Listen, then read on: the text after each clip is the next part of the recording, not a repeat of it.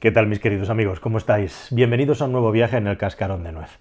El día empezó muy temprano y ahora mismo son justo las 12 de la noche, aquí en este set improvisado en un hotel, así que después de tantas horas viajando y trabajando, seguramente es un muy buen momento para hablar de Uber. Cuando hace ya más de 20 años se creó Google, se puso de moda un tiempo después cuando la empresa empezó a despuntar. Por cierto, sus fundadores se ofrecieron a ser comprados por muchos de los buscadores eh, online que había más potentes en aquel momento, empezando por Yahoo, y nunca llegaron a un acuerdo por una pequeña cantidad de millones de dólares, unos milloncejos de dólares, Google no fue vendida cuando la estaban vendiendo por cuatro duros y luego el resto es historia. La cuestión es que hablando de historia, uno de los eslóganes en los inicios de Google era aquello famoso del Don't be evil, que traducido al español o al castellano en este caso sería algo así como no hagas el mal o diciéndolo de una manera más coloquial, no seas malo. Y si hay una compañía que probablemente en el mundo del emprendimiento, Silicon Valley y la economía digital representa exactamente lo contrario, es justamente Uber, que podría ser algo así como el Be the Evil, haz el mal, haz todo el mal que puedas con tal de conseguir el negocio, con tal de conseguir más pasta y crecer más rápido. Esta es la historia de una empresa que algunos consideran que es una auténtica estafa, algunos consideran que es un fuego de artificio y que jamás va a ser rentable, y algunos consideran, los que ponen su dinero en la bolsa para mantenerla, que es una empresa con mucho futuro, que es una empresa que algún día despuntará como hicieron otras muchas que estuvieron perdiendo dinero a expuertas, como por ejemplo Amazon. Como digo, estoy hablando de Uber.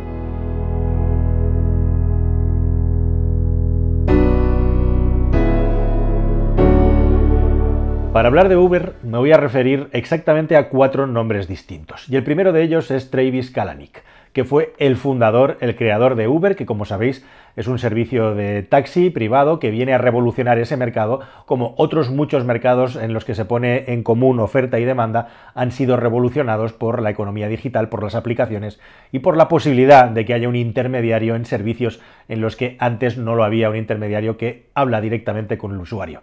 Booking en los hoteles, Airbnb en los apartamentos y etcétera, etcétera, etcétera. Uber con los taxis. Bien, cuando este señor creó la compañía, la creó de una manera, podríamos decir, a la salvaje, como se hacían las cosas por aquel entonces en Silicon Valley. Es decir, al principio, cuando Uber arrancó y su aplicación, muchos de los conductores de Uber ni siquiera estaban dados de alta en el sistema de trabajo del país en el que trabajaran, empezando por Estados Unidos. Era gente que hacía su trabajo de una manera completamente en tiempo libre, sin ningún tipo de seguro y sin ningún tipo de control, directamente alquilando sus coches. Así es como arrancó Uber. Podríamos decir que con la bandera pirata directamente metiéndose en un un mercado tan corporativista y tan refractario como es el mercado del taxi, en el que, bueno, pues todos son problemas si vas a pisarles el terreno y además si lo haces de una manera completamente ilegal. Bueno, a partir de ahí, este señor hizo todas y cada una de las tretas y las medidas posibles para arrancar en el máximo de países en el mínimo tiempo posible y hacerlo de una manera completamente ilegal, en muchos casos saltándose la normativa y aprovechando pues esa distancia tan grande que hay entre la velocidad a la que se puede extender una aplicación de éxito en internet y la velocidad elefantiásica lenta a cámara lenta a la que reacciona la administración cuando tiene que enfrentarse a un problema nuevo para el que no tiene recursos.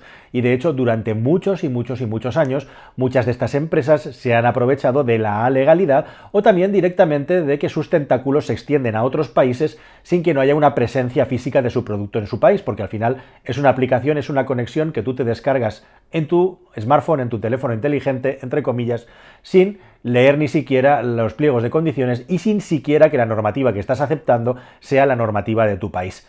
Se ha avanzado bastante al respecto de eso en los últimos 10 años, pero al principio esto era el salvaje oeste, el salvaje oeste digital.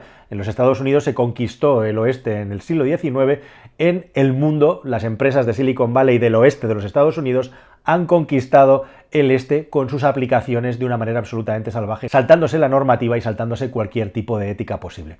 Uber lleva gastados 32.000 millones de euros, 32.000 millones de euros y todavía no ha sido rentable. Pero, ojo, en el primer trimestre de 2022 por primera vez dio una cifra de rentabilidad. Entonces resulta que por fin Uber es una empresa que va a empezar a generar negocio, que por fin va a empezar a dar dinero.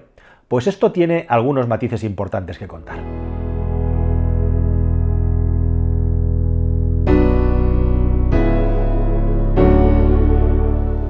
Y es que algunos análisis bastante sesudos y bastante, podríamos decir, rigurosos sobre esta declaración de resultados positivos por parte de Uber han descubierto que estos resultados positivos vienen básicamente de la venta de activos, de la venta de la unidad de negocio de distintos países en los que Uber directamente es ilegal o directamente no estaba ganando dinero, sino perdiéndolo de una manera masiva. O sea que simple y llanamente lo que ha hecho Uber es salir de muchos sitios donde estaba perdiendo mucho dinero vendiendo esas divisiones. ¿Y a quién le ha vendido esas divisiones? Pues se las ha vendido a otras empresas que hacen lo mismo, empresas locales en esos países, y no os penséis que esas empresas locales como la de China le han pagado a Uber la millonada que le tienen que pagar por quedarse con su negocio. Le han pagado en una parte con dinero, pero en una parte muy importante le han pagado con acciones. Con acciones de empresas que tienen una valoración absolutamente inflada, como estaba inflada la valoración de todas las grandes empresas tecnológicas digitales que había antes de que se acabara el dinero barato. Y eso lo podemos ver también en la gráfica de acciones de Uber, como se pegó un batacazo cuando todas cayeron. Así que esto directamente es una trampa que han hecho, una trampa financiera, para ponerse la medallita en primer lugar de que por fin han dado beneficios. Pero como dice Cory Doctorow, que es un bloguero extraordinario que analiza muy bien la situación económica actual que vive Estados Unidos y las paradojas de las empresas y de la sociedad de ese país, es como si tú en tu cuerpo tienes hambre y directamente te cortas las piernas y te las comes para quitarte el hambre. Pasado mañana, ¿de qué vas a comer? Bueno, pues ese es el asunto de Uber, ¿verdad? Directamente lo que ha hecho es quitarse un montón de negocio de encima, mal venderlo y recibir a cambio unas acciones que tienen una valoración que para nada se corresponde con el mundo real. Y así, con esa cocina, con esa forma de cocinar los números, han conseguido dar los beneficios. Pero antes de llegar al momento actual, os tengo que contar que este CEO de Uber, Travis Kalanick, al final se vio obligado a marcharse de la empresa a patadas en el trasero directamente, o quizá es porque ya había ganado suficiente dinero y tenía ganas de hacer otras cosas y estar más tranquilo después de montones de críticas y después de que Uber montara auténticas revoluciones en muchos países. Y después de encontrarse con situaciones absolutamente dantescas como auténticas batallas campales con los taxistas o después de montones de acusaciones de maltrato, de acoso en las empresas y en las oficinas en las que este señor trabajó, al final, como digo, fue expulsado de la sociedad en un momento en el que todavía no había pasado una cosa que es muy grave y muy importante. Pero antes de contarte eso, te tengo que introducir en el dramatis personae de esta historia un segundo nombre. Y ese nombre es el de Mark McGann. Hace unas semanas, hace unos meses, aparecían los Uber Leaks, los papeles de Uber. Una filtración que al final se ha descubierto que fue provocada por este señor, que era un alto ejecutivo de Uber que se marchó de la compañía de mala manera y que, entre comillas, por venganza, no sin antes haber llegado a un jugoso acuerdo económico con Uber, destapó las prácticas mafiosas, las prácticas alucinantes que hacía Uber para intentar medrar con aquellos países en los que Uber se había declarado ilegal como negocio. Y es muy interesante porque este señor básicamente es un lobista, un lobista de súper alto nivel que está acostumbrado desde mucho tiempo atrás a tratar con las altas esferas de los estados y los gobiernos y su misión era ir a esos países en los que Uber había sido prohibido para intentar convencer directamente a los gobernantes cuanto más arriba mejor de que Uber era la leche, de que iba a mejorar el mercado y que era una gran idea para todos los clientes y para todas las personas que podían trabajar gracias a Uber. Y entre otros, es muy interesante y llamativo, por ejemplo, cómo estuvieron presionando y consiguieron hacer de de, opinión, nada menos que a Emmanuel Macron. Posteriormente, como sabéis, llegaría al máximo nivel en la presidencia de la República Francesa y esta era la práctica habitual de Uber, directamente intentar convencer a jueces, perseguir a jueces incluso y estudiarlos para intentar extorsionarlos, hablar y tratar, hacer lobby con políticos de una manera completamente opaca y sin que ni siquiera en la agenda de estos políticos está demostrado surgieran esas reuniones para intentar influenciarlos y que Uber pudiera seguir operando en todos aquellos estados en los que había sido prohibido. Uber hizo todo lo posible por seguir funcionando y seguir trabajando, incluso siendo ilegal, incluso provocando situaciones muy graves. Y de hecho, este señor McGann, una de las cosas que le pasó es que a la que los taxistas en determinados países comenzaron a saber quién era él y a lo que iba, comenzaron a perseguirlo, a acosarlo e incluso a amenazarlo de muerte. Tuvo algún episodio muy grave en Roma, en París o en Barcelona, en el que salió indemne por los pelos. Todo esto al CEO de Uber, al señor Kalanick, se la traía el pairo, se lo pasaba por el forro, porque lo único que quería era hacer crecer, crecer, crecer y ganar todo el dinero posible, fuera a costa de lo que sea. Y también a costa, lógicamente, tanto del negocio del taxi como a costa de las personas que trabajan en el mundo del taxi. Pero antes de hablar del nuevo modelo de negocio de Uber, déjame que te introduzca en esta historia un tercer nombre, una tercera persona. Se llama Rafaela Vázquez.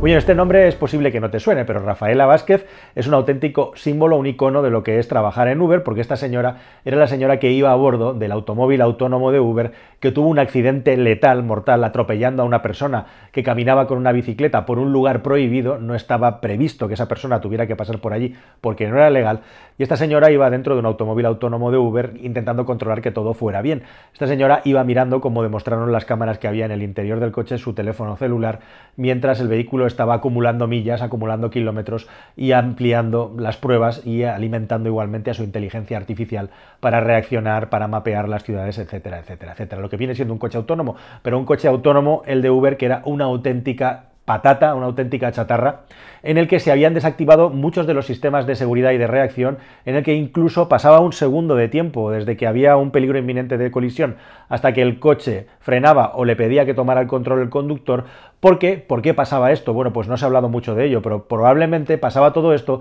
porque si no fuera así, si todo esto no estuviera desconectado, si fuera un auténtico algoritmo cutre y que no tenía la suficiente capacidad para conducir autónomamente, la cuestión es que lo que pasaría normalmente es que el coche estaría frenando cada dos por tres falsas alarmas y sería inviable ir dentro de él, mm, hacer pruebas y no te digo ya el día de mañana si el coche de Uber tuvieras tú o yo que subirte a él y te encontrarás que es un vehículo que va haciendo frenadas fantasma cada X metros. ¿Quién se subiría un taxi autónomo así? ¿Qué seguridad te daría? Bueno, pues ese coche tenía todo eso quitado, tenía muchas cosas sin terminar, simple y llanamente para acumular millas y kilómetros para recalentar el precio de las acciones de Uber. La cuestión es que el accidente mortal al final le dio la razón a Uber en el sentido de que ellos no habían tenido la culpa porque la señora cruzó sin mirar y la señora Vázquez que había en el interior del vehículo no estaba atendiendo a la conducción a pesar de que iba en un coche autónomo. Así que al final Uber salió indemne de esta película. Lo que no salió indemne es su reputación ni tampoco la calidad del sistema de conducción autónoma que tenía Uber. Y digo tenía. Y nótese que estamos hablando de que Uber tenía un master plan, como lo tenía también Tesla, y sigue sin conseguirlo, ni lo va a conseguir en corto plazo, que era básicamente hacer que estos automóviles autónomos acabarán sustituyendo a los taxistas. Y esto le gusta mucho a los accionistas. Y las acciones venga para arriba. Pero hete aquí que en el año 2020 Uber sorpresivamente vendió su división de automóviles autónomos, renunció a ello, se lo vendió a un fondo de inversión tecnológico de coches autónomos que no ha hecho un coche autónomo todavía eh, conducible, entre comillas, subible, podríamos decir, que se llama Aurora, por nada menos que 4.000 millones de dólares se habla y Uber se quedó con una participación en esta empresa y también con un sillón en su CEO, en su nuevo CEO, porque el señor Kalanick, como digo, fue expulsado de su empresa y en su lugar, ahora ya es una empresa inclusiva, pusieron a un señor de nombre impronunciable, de origen iraní, que se llama Dara Khosrowshahi. Y este señor está haciendo algo muy curioso y llamativo con Uber. Bueno, en primer lugar, lo que ha hecho este nuevo CEO de Uber es intentar dejar atrás toda esta época tan oscura de la empresa y también quitarse de encima todas las divisiones que no son rentables y todas las divisiones tecnológicas o que tienen todavía un horizonte más lejano de rentabilidad para intentar llegar cuanto antes eso al break-even, a la rentabilidad. Y primero fue la división de automóviles autónomos, que era el futuro, la piedra filosofal de Uber, porque es lo que dice Elon Musk, la apuesta por la conducción autónoma es un todo o nada para Tesla. Para Uber también lo era, fracasó. Veremos qué pasa con Tesla. Y después de eso también vendieron su división de aviones no tripulados, el Uber de los aviones, para el futuro. E igualmente también vendieron su división de patinetes a Lime, otra empresa de patinetes que te puedes encontrar por ahí tirado por cada gran ciudad en la que les permiten seguir con esa barra basada auténtica que es eh, destrozar eh, las aceras con esos patinetes que están tirados por ahí, por cualquier sitio. Así que básicamente se ha deshecho de todo. Y también lo que ha hecho justamente después de plegar velas y vender estas divisiones, que son las que les han permitido llegar a beneficio, entre comillas, con muchas comillas y con esta contabilidad creativa, es directamente cambiar la forma en la que se relaciona con los trabajadores y cambiar de una manera nada sutil las tarifas subiéndolas a lo loco. Lo que ha hecho Uber básicamente es subir mucho las tarifas y reducir bastante también el porcentaje de comisión que le da a los trabajadores. Así que ahora quien trabaja en Uber gana menos y la empresa gana más porque las tarifas son más grandes. Pero no solo eso, además, para que los taxistas tragaran con esto, les han dado una serie de caramelitos muy importantes, una serie de cambios en el sistema. El más importante de todos es que ahora no están obligados a ir a dar un servicio sin saber dónde está ese servicio, dónde va a terminar y cuánto tiempo van a necesitar para volver a llegar a otro servicio, o sea, cuánto van a ganar en definitiva. Antes tenían que ir cuando les llegaba una alerta y si la rechazaban, perdían una parte de su comisión. Todo esto ha cambiado y una de las grandes reivindicaciones es que los trabajadores puedan mirar en tiempo real cuál es la carrera de la persona que ha pedido un servicio y así poder elegir si se lo quedan o no. Resultado final. Lo que está resultando ahora es que Uber está empezando a dar un servicio mucho peor porque muchos trabajadores, lógicamente, rechazan, muchos taxistas rechazan aquellas rutas que les interesan menos porque luego no tienen probabilidad de volver a cargar a alguien en el lugar al que llegan, que es exactamente como se ha autorregulado en muchas ocasiones el mundo del taxi anteriormente, en el que había muchos taxistas concentrados en sitios donde hay negocio y cero taxis donde no lo hay. Bueno, pues Uber, que cubría esa trama, o las empresas que compiten con Uber, ahora no están haciendo eso y lo que están provocando es que su servicio sea mucho peor y en segundo lugar sus tarifas sean mucho más altas.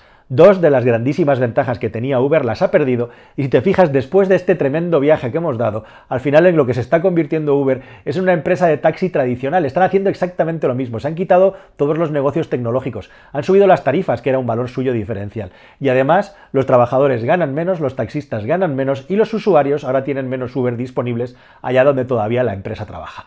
Y de aquí algunos creen que tienen el gran maná del dinero, el gran maná de las acciones para el futuro. Veremos qué pasa, pero entre otras cosas, por el camino han ido apareciendo otros muchos Uber que quieren ganar la pasta de la misma manera y que les están haciendo una competencia muy feroz y muy directa como Lyft.